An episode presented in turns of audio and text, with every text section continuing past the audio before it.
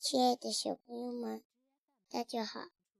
今天我们要讲的故事的名字叫做《不怕水的植物》。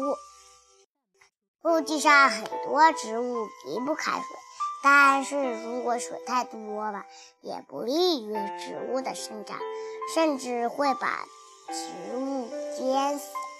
但是也有很多植物。不但不怕水多，而且就喜欢生活在水中。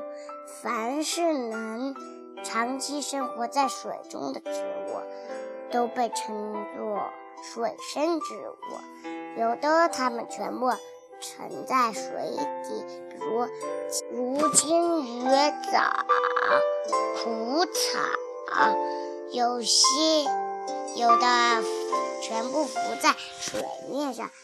如浮萍、王莲，还有的根茎泡在水，而叶子和花，而叶子和花却停立在水面上，如菖蒲、芦苇。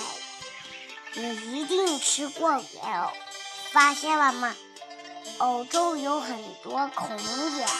这些孔眼是莲藕为了适应水生环境而长出来的通气组织。莲藕的叶柄中也有很多这样的通气道，这样即使它们生长在不含氧气或氧气缺乏的污泥中也能生存。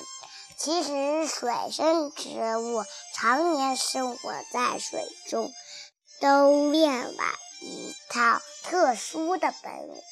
我们来看看金鱼草。